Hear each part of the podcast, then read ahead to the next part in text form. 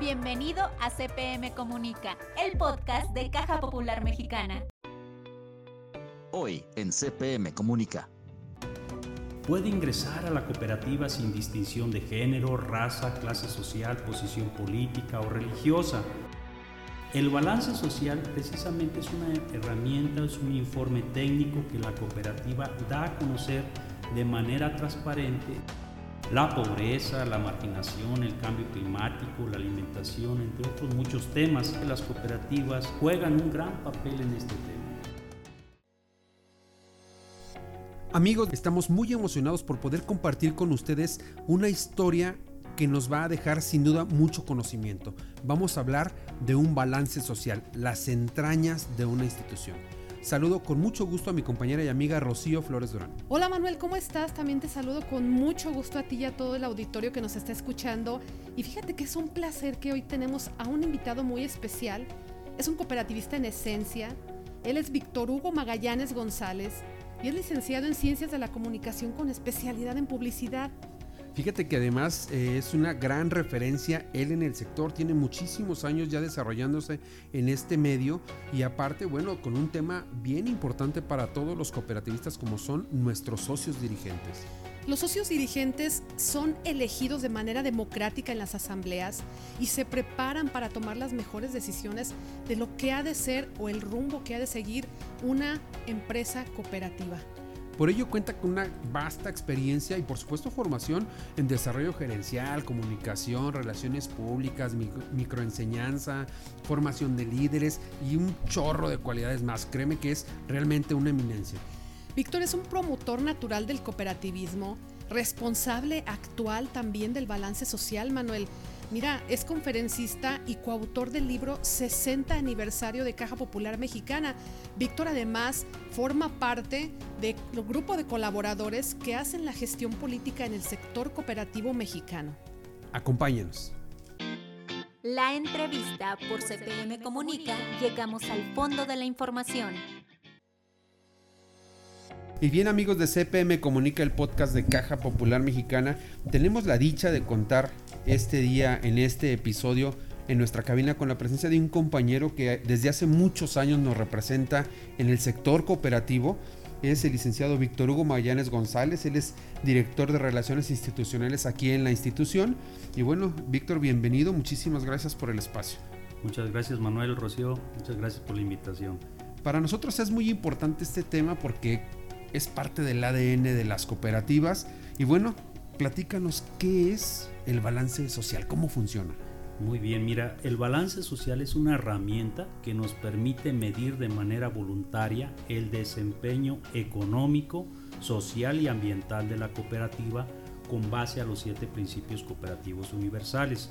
Me voy a permitir recordar cuáles son esos siete principios. Uno es membresía abierta y voluntaria, control democrático, participación económica de los miembros, autonomía e independencia, educación, formación e información, cooperación entre cooperativas y compromiso con la comunidad. Cada uno de los principios, eh, con base a la herramienta de balance social, tiene indicadores de medición. Por ejemplo, el primero, el de membresía abierta y voluntaria, establece que toda persona con una manera lícita de vivir puede ingresar a la cooperativa sin distinción de género, raza, clase social, posición política o religiosa, por lo que los indicadores de este principio precisamente miden, por ejemplo, número de socios que participan de manera activa en la cooperativa, cuántos hacen uso de los servicios de la cooperativa, socios con créditos vigentes, socios que activan su ahorro, cartera de crédito de mujeres, entre otros. Entonces esto nos permite ir midiendo cada uno de los principios. Al final se va teniendo un resultado por cada principio y luego se tiene un resultado global, lo que nos permite identificar qué principios debemos reforzar con acciones de mejora. Esta evaluación se debe de hacer cada año para ir midiendo el desempeño. Víctor, es un placer que nos acompañes en esta emisión y bueno, también en esto que ya señalas de manera muy general y que es un gran aporte para este tema, ¿qué diferencia hace para una institución hacer un balance social? Muy bien, muy buena pregunta, Rocío. Bueno, el movimiento cooperativo, y déjame decirte que las cajas populares en particular tienen muchos beneficios, pero de los cuales debemos de dar, hacer de conocimiento a la población. El balance social precisamente es una herramienta, es un informe técnico que la cooperativa da a conocer de manera transparente de su comportamiento económico y social y ambiental a los diferentes públicos, principalmente a los socios, a los dirigentes, a los colaboradores, pero también para todos aquellos públicos que están interesados en el desarrollo de la cooperativa. Aparte de mostrar los esfuerzos y logros de la cooperativa, es una gran carta de presentación que nos permite compartir lo que somos y hemos hecho en apego a la doctrina y práctica cooperativa.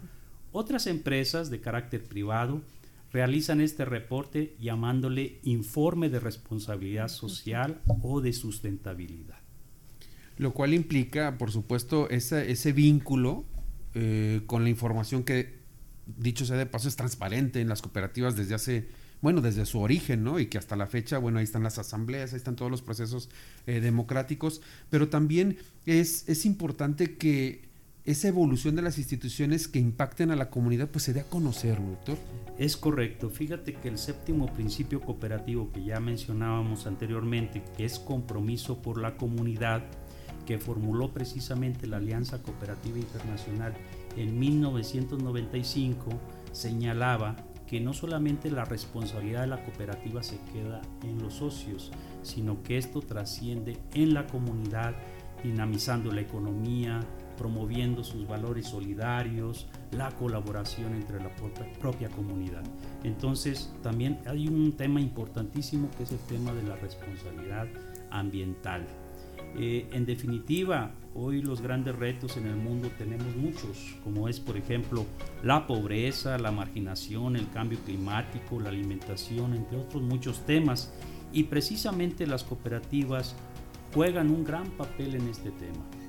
Un elemento diferenciador con base a tu pregunta, Manuel, es que precisamente las empresas deben de enfocarse en la parte de atender soluciones a estos grandes problemas. Y por eso es un elemento diferenciador de las cooperativas a favor de la comunidad, todos estos aspectos de balance social y de responsabilidad social. Y fíjate, Víctor, eh, creo que esto tiene mucha relación con este tema que acabas de tocar ¿Crees que es difícil para una institución llevar una metodología de balance social? ¿Es complicado o, difícil? Eh, bueno, no es tan difícil. Requiere sobre todo voluntad, disciplina y contar con una herramienta que nos permita hacer esta medición y al mismo tiempo responsables directos de este proceso. Implica también, eso sí es muy importante, la participación de diferentes áreas de la organización en temas económicos, temas financieros, temas eh, ambientales, temas, eh, la, parte de colaboración, de la parte del recurso humano. Entonces, sí es importante que todas las diferentes áreas nos pongamos de acuerdo para integrar mucha información, que eso nos va a dar como resultado pues los diferentes indicadores. Déjame decirles que adicional al dictamen de la firma, porque nosotros recurrimos a una institución fuera de la organización para que dictamine el tema de balance social, por nuestra parte, nosotros elaboramos eh, un documento gráfico y también generamos una parte histórica de la organización, una memoria histórica. Esto nos permite eh, compartir este documento de una manera gráfica y amigable a nuestra población. Entonces, en conclusión, sí requiere de un importante esfuerzo, pero creo que eh, si tenemos voluntad para hacer estos reportes, creo que pueden ser de gran ayuda para la cooperativa. Eh, por último, recomiendo que quien realice este reporte debe apasionarse en escribir, en analizar mucha de la información, sobre todo estadística, y tener sobre todo temas, nociones de temas de diseño gráfico para hacer atrayente el documento. Es, es bien importante asumir el tema de esta forma, Víctor, porque me queda claro que existen valores que tienen que ponerse de manifiesto justo para realizar este, este compromiso, ¿no?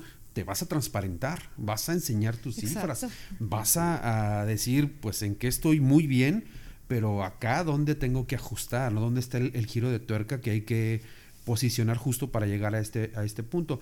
¿Qué, qué, ¿Qué posibilidades hay o cómo está esta dinámica de la asesoría para otras cooperativas para que logren concretar ese balance social? Creo que sería eh, muy benéfico, ¿no? Esta y en interacción. este principio cooperativo, ¿no? Cooperación se- entre cooperativas. Exacto, que ya se, se hace en otras actividades y, y qué tan viable es en, en este balance social. Muy buena pregunta. Bueno, precisamente este esfuerzo lo estamos haciendo en conjunto con nuestra federación y con nuestra confederación.